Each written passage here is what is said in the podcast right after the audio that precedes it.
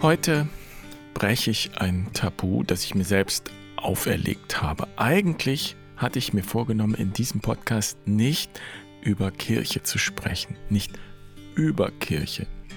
Denn ich finde, dass Kirche viel zu viel um sich selbst kreist und das will ich nicht fortsetzen. Und Barfuß und Wild ist zwar rein äußerlich, also materiell, finanziell und so weiter, völlig unabhängig von der Institution Kirche und wir sind wahrscheinlich öfter im Wald als in der Kirche, wenn man so will. Kirche als Institution spielt wirklich eine geringe Rolle in dem, was wir hier tun. Aber ich mache kein Geheimnis aus meinen christlichen Wurzeln. Und so bin ich ja auch ein Teil von Kirche. Und wenn du zu den Menschen gehörst, denen Kirche mittlerweile egal ist, dann herzlichen Glückwunsch. Ich beneide dich ein bisschen, denn es gibt kaum etwas, das mir so wenig egal ist, das mich so beschäftigt, mich auch so wütend macht in großen Teilen und mich so sehr meine Ohnmacht spüren lässt, wie die Institution Kirche im Moment. Und eigentlich auch schon seit Jahren und vielleicht Jahrzehnten. Und eigentlich wäre es naheliegend auszutreten. Und ich weiß, dass es viele gibt, denen es ähnlich geht und die sich diese Frage stellen. Und deshalb habe ich schon länger mit dem Gedanken gespielt, dazu einmal eine Podcast-Folge zu machen. Und heute tue ich es einfach. Auch für mich selbst als Klärung, Zwischenbilanz sozusagen. Denn es ist nicht sicher, dass ich nicht doch austrete. Gründe gäbe es genug. Und damit herzlich willkommen bei Barfuß und Wild. Ich bin Jan. Schön, dass du dabei bist und ich freue mich, diese Folge mit dir zu teilen.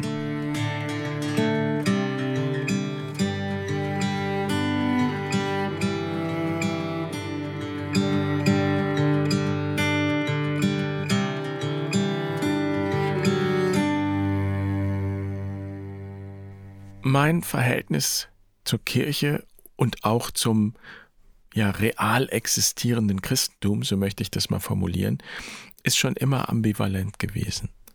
Einerseits hat mich etwas daran angezogen, magisch angezogen, und andererseits von Beginn an auch abgestoßen.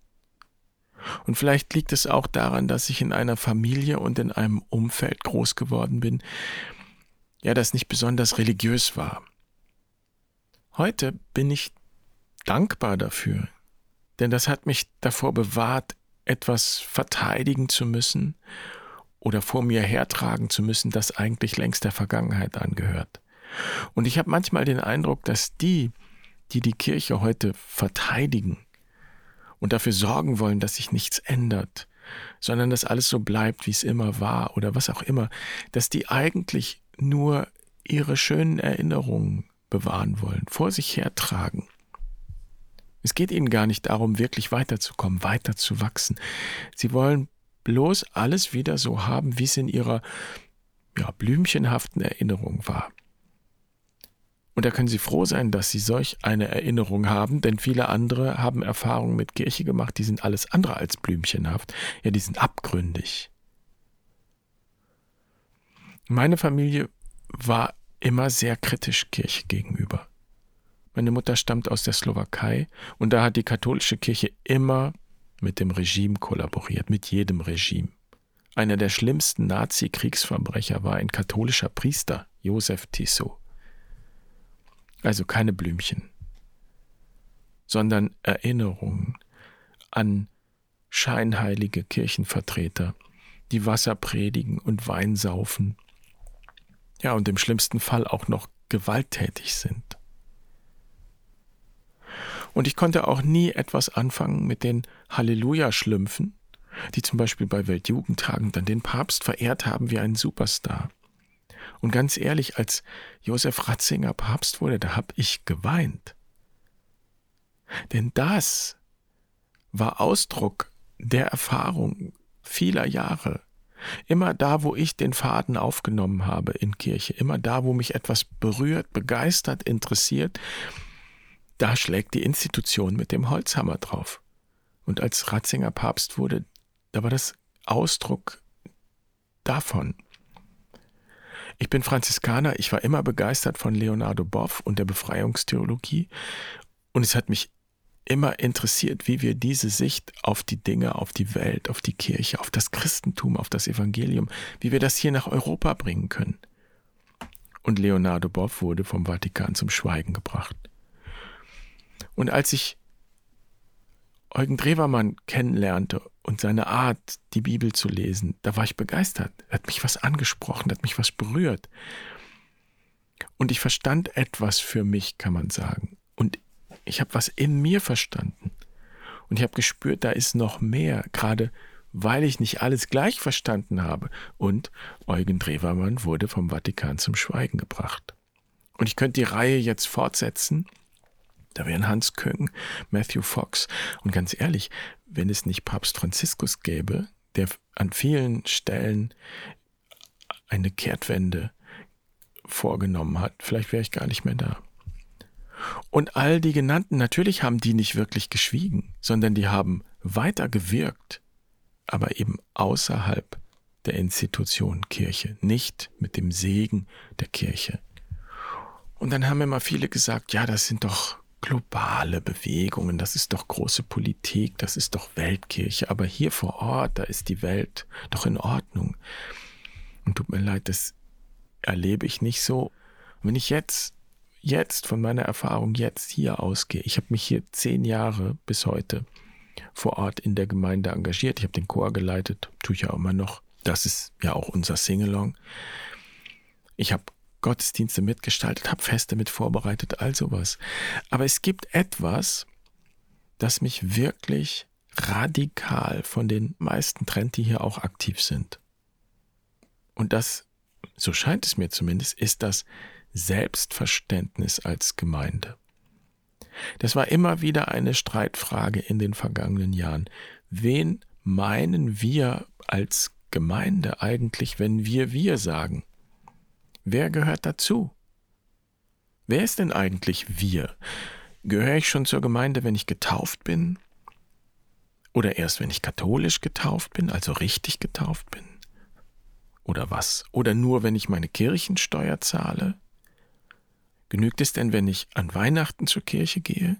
Gehöre ich dann schon dazu? Oder an allen großen Festen?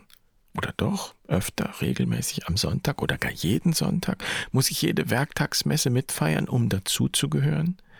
Ja, muss ich sogar ehrenamtlich aktiv sein? Muss ich was tun, um dazuzugehören? Und natürlich, jeder Verein muss sich fragen, wer Mitglied ist und wer nicht.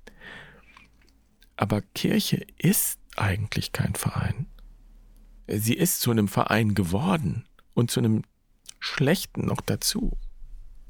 Das macht jeder Karnevalsverein besser. Wenn hier Weihnachten das ganze Dorf in der Kirche ist, jedenfalls war das vor Corona so, dann haben engagierte Damen hier gemurrt. Jetzt kommen sie alle. Jetzt tragen sie ihren Pelz zur Schau, aber sonst kommen sie nie in den Gottesdienst. Ich kann gar nicht sagen, wie mich solches Reden, ja, diplomatisch würde ich sagen, irritiert. Aber ehrlich gesagt, es kotzt mich an. Da gehe ich doch lieber in den Karnevalsverein. Und wenn hier einmal im Jahr Fastnachtssitzung ist, wo auch das ganze Dorf kommt, dann wird der rote Teppich ausgerollt. Und dann bekommt man gefühlt noch ein Glas Sekt in die Hand. Schön, dass du da bist. Das wäre doch mal eine Idee für die Christmette. Und vermutlich würden die Damen, wer auch immer das sagt, das sogar leugnen und sagen, nein, alle sind doch willkommen. Aber viel entscheidender wäre, dass sie auch so handeln. Und in den Corona-Jahren hatte ich den Eindruck, dass manche hier wirklich große Freude, ja geradezu eine Lust daran hatten, die große Kirchentür zuzusperren und nur jene einzulassen, die auch würdig sind, weil sie nämlich angemeldet sind. Nein, tut mir leid, kein Einlass. Ja, Sie müssen sich im Fahrbüro anmelden. Nein, Sie können sich jetzt nicht nachmelden. Und natürlich, es musste ja was passieren. Natürlich kann ich in einer Pandemie nicht einfach weitermachen wie immer.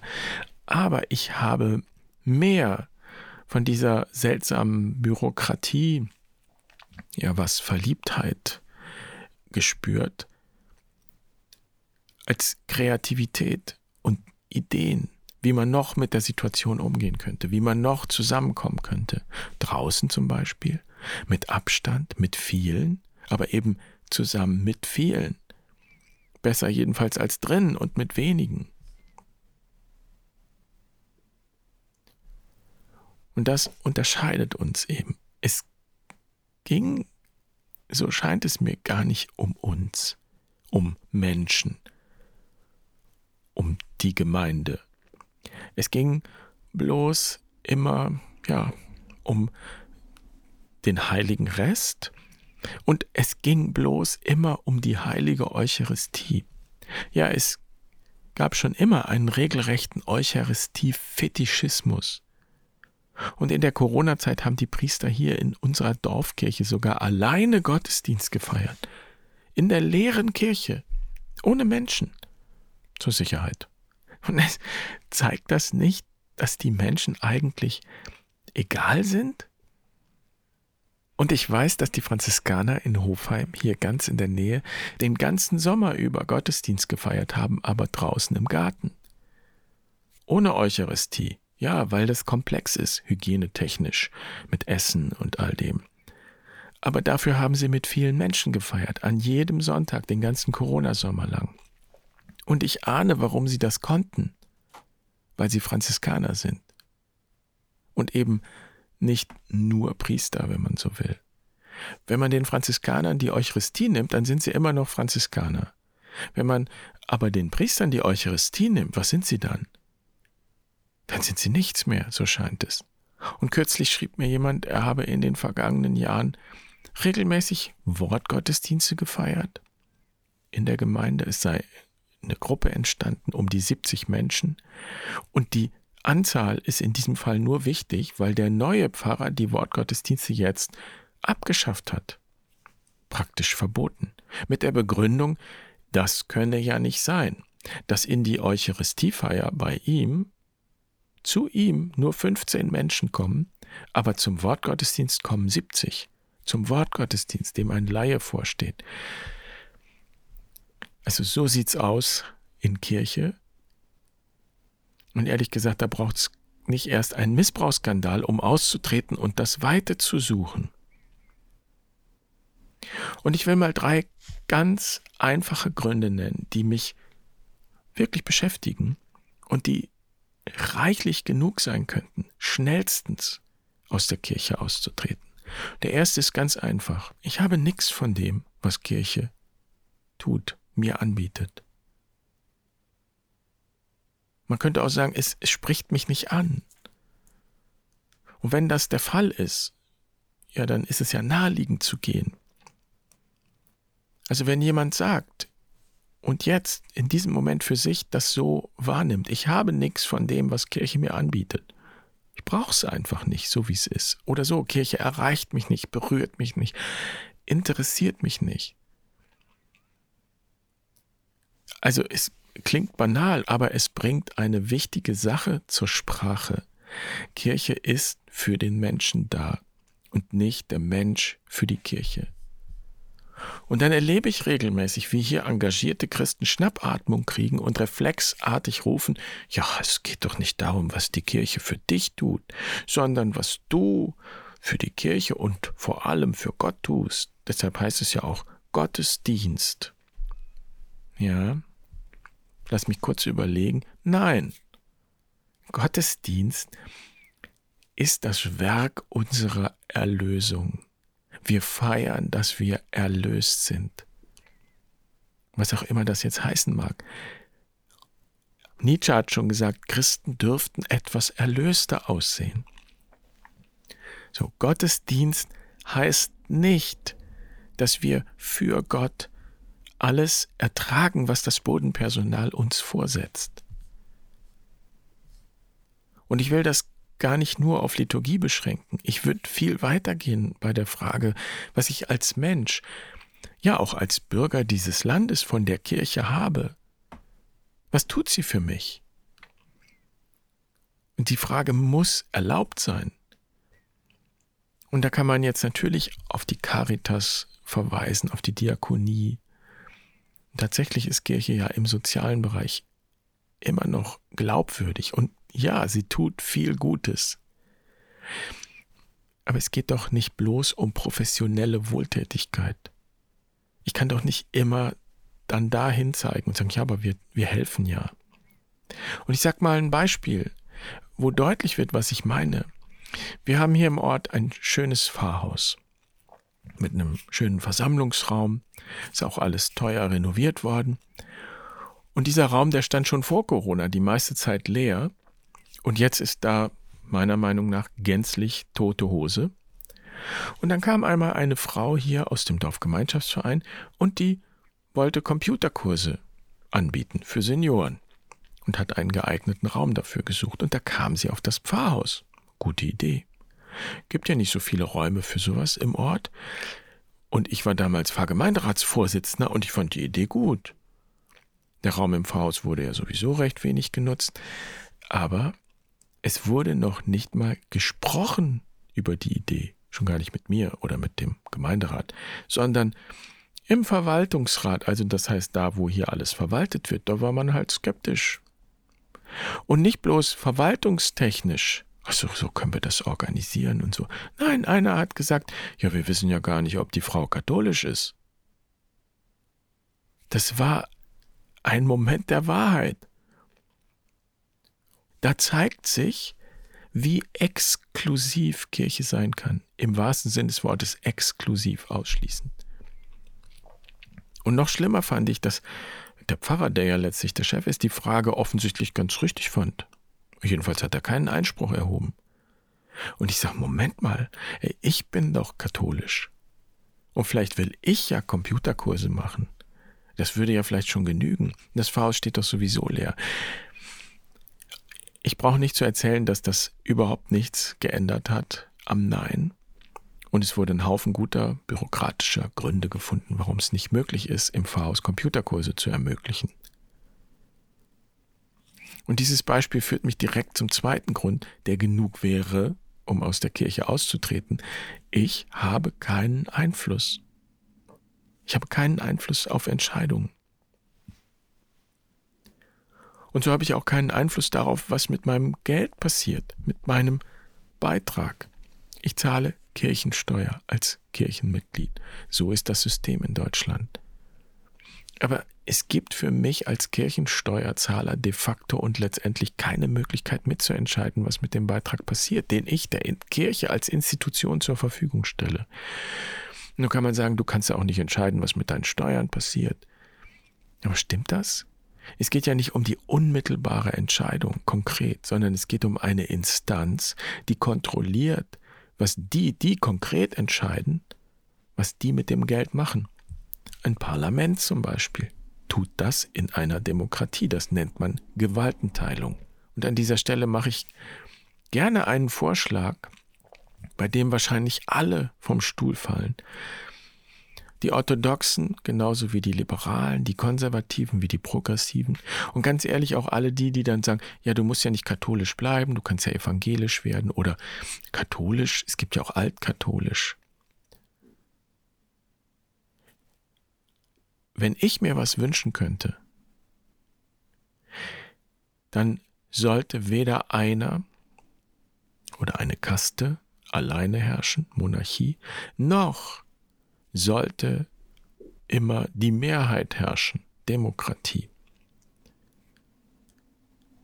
Ich plädiere gar nicht dafür, alles zu demokratisieren im Sinne der Mehrheitsdemokratie, denn auch das ist exklusiv, weil immer eine Minderheit entsteht. Und auf die Dauer, wenn man nicht aufpasst, verursacht so eine Mehrheitsdemokratie natürlich Spaltung, weil es nicht damit getan ist, einfach alles abzustimmen. Und das wäre ja was, was wir auch in unserer Demokratie, die ich absolut will, nichts anderes möchte. Ich möchte keine Monarchie, keine Diktatur, gar nichts. Ich möchte nur Demokratie. Aber da lohnt es sich hinzuschauen. Wie gehen wir um damit, dass wir immer, wenn wir die Mehrheit entscheiden lassen, eine Minderheit haben? Und wie, wie geht die mit den Entscheidungen um? Es ist nicht selbstverständlich, dass alle alles mittragen. Mir wäre es am liebsten, und in Kirche ginge das, es würde überhaupt niemand herrschen. Und radikal gesprochen wünsche ich mir für die Kirche eine Entwicklung von der Monarchie ja zu etwas, was auch Anarchie ist. Niemand herrscht. Und klar, dann fürchten immer alle gleich, das Chaos würde ausbrechen. Und ja, die Gefahr besteht auch.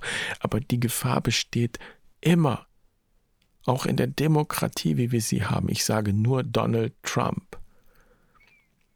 Also die Nichtherrschaft, die ich vor Augen habe, ist letztlich eine Art Konsensdemokratie. Ja, es müssen einfach alle zustimmen können. Und es wird so lange gesprochen und verhandelt, bis alle zustimmen können oder eine Weise finden, wie sie zustimmen können und Ja sagen können. Und wenn es nur ist, ja, wir probieren es mal so. Und je wichtiger die Fragestellung, je zentraler die Fragestellung, desto wichtiger ist der Konsens. Ganz einfache Regel. Und darin sehe ich auch die Einheit, die vielbeschworene Einheit. Wenn es um Kirche geht, wird immer die Einheit bemüht. Aber letztlich geht es um die Einheit Christi oder den Leib Christi, wie es Paulus ja sagt. Und diese Einheit, die kann nicht von oben verordnet werden, die kann auch nicht von der Mehrheit verordnet werden. Diese Einheit ist nicht verfügbar. Die zeigt sich, die stellt sich ein. Und wir können für diese Einheit Raum schaffen. Ich weiß nicht mehr, wer das gesagt hat, aber ich liebe diesen Spruch. Wenn du die Welt verändern willst, dann musst du die Sitzordnung verändern. Und das gilt für die Kirche auch. Und im Moment ist die Sitzordnung genauso. Alle sitzen in Reihen hintereinander und schauen nach vorne, wo die Musik spielt. Und die Entscheidungen getroffen werden und die Wahrheit verkündet wird. Und Kirche könnte die Sitzordnung ändern. Was wäre, wenn wir uns einen Kreis denken? Alle sind gleich weit weg von der Mitte. Dort geschieht das Wesentliche, aber niemand verfügt über die Mitte. Jeder und jede Einzelne trägt Verantwortung für den Kreis und auf die Weise Verantwortung für die Mitte. Ja, ich weiß, das ist utopisch. Und im Moment sind wir in Kirche ganz weit weg vom Kreis. Und im Moment leeren sich die Kirchen gerade.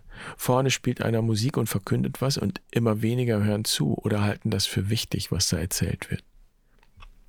Okay, es ist utopisch mit dem Kreis, aber man könnte es ja auch als Vision betrachten. Und es braucht eine Vorstellung vom Ziel, um sich überhaupt auf einen Weg machen zu können. Und ich habe den Eindruck, dass der Kirche als Institution das Ziel, die Vision verloren gegangen ist. Natürlich ist Christus das Ziel von Kirche, aber das droht ja gänzlich zur bloßen Theorie zu verkommen. Das sind dann bloß leere Worte, ohne Fleisch und Blut. Und Christus, das ist eigentlich der Name. Also so nennen Christen das, was im Kreis die Mitte ist das Wesen aller Dinge, das ist das Herz aller Dinge. Die Menschheit ist in solchen Kreisen entstanden und über tausende von Jahren brannte in dieser Mitte ein Feuer und das ist doch ein schönes Symbol.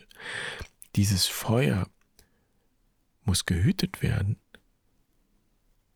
Das ist die Aufgabe und es könnte eine Aufgabe in Kirche sein und vielleicht auch von Kirche sein, wenn sie nicht ständig nur um sich selbst kreisen würde. Und damit käme ich zum dritten Grund, aus der Kirche auszutreten.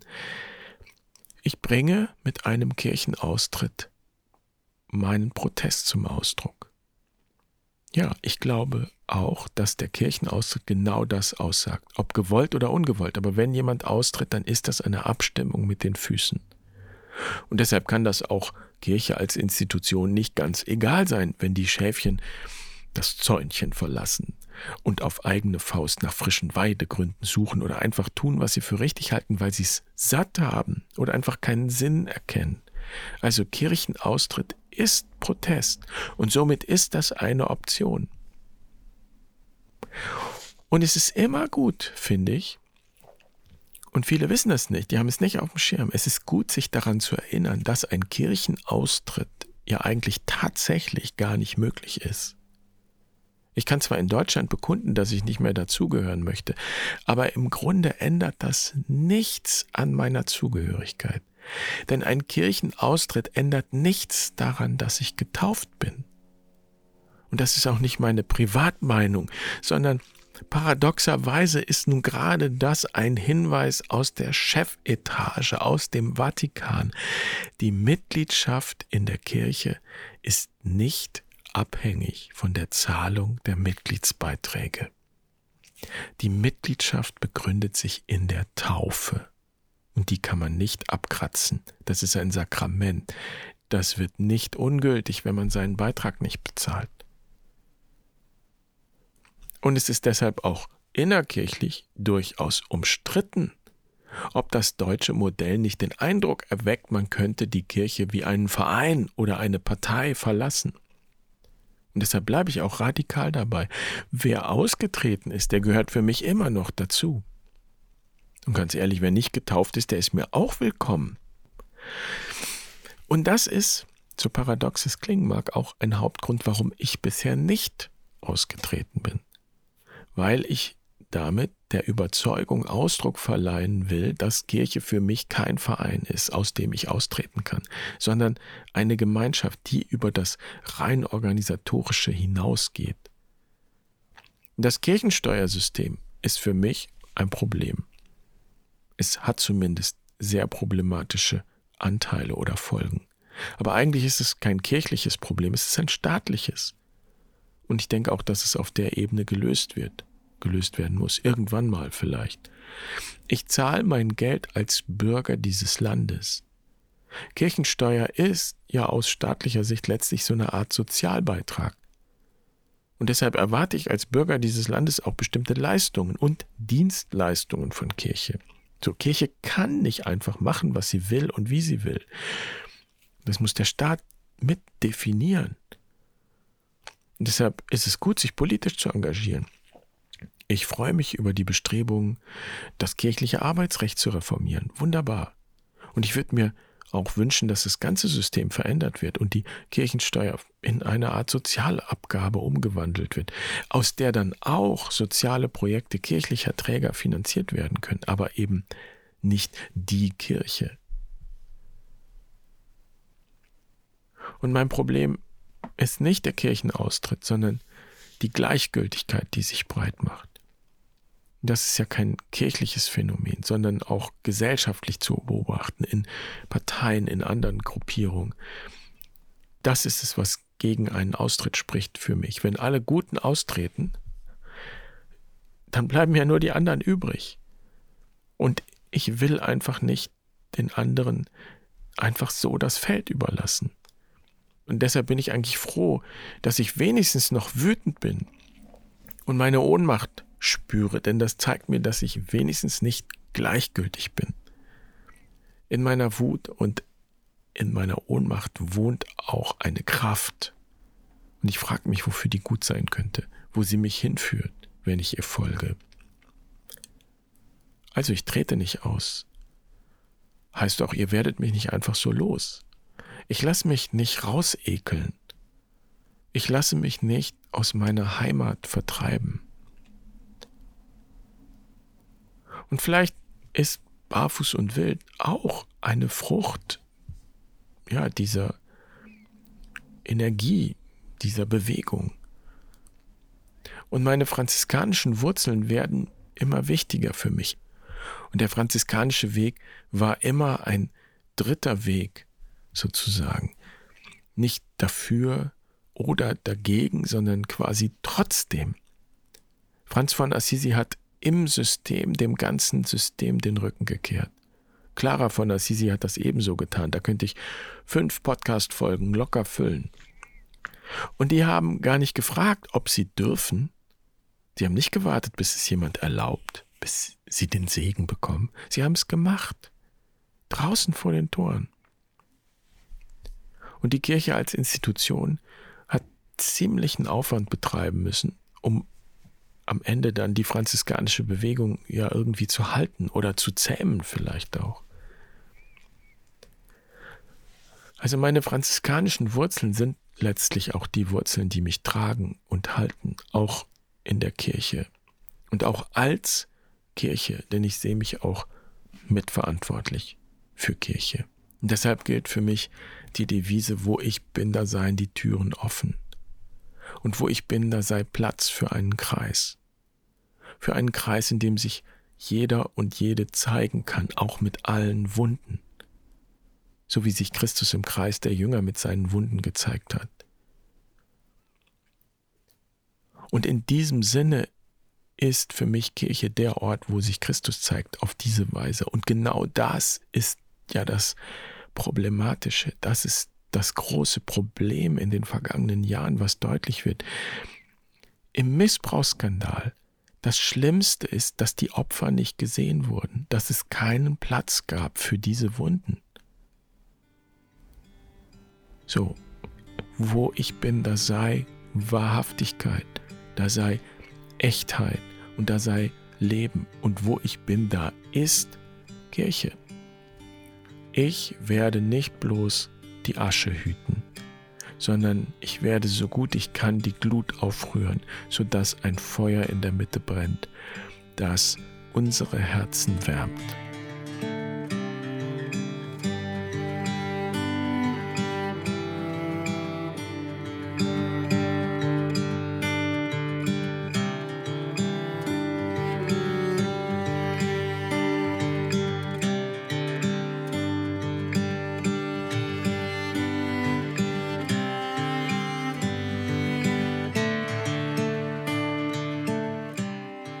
Wenn du bis hierher dabei warst, dann danke ich dir, dass ich mir das von der Seele reden konnte und du mir zugehört hast.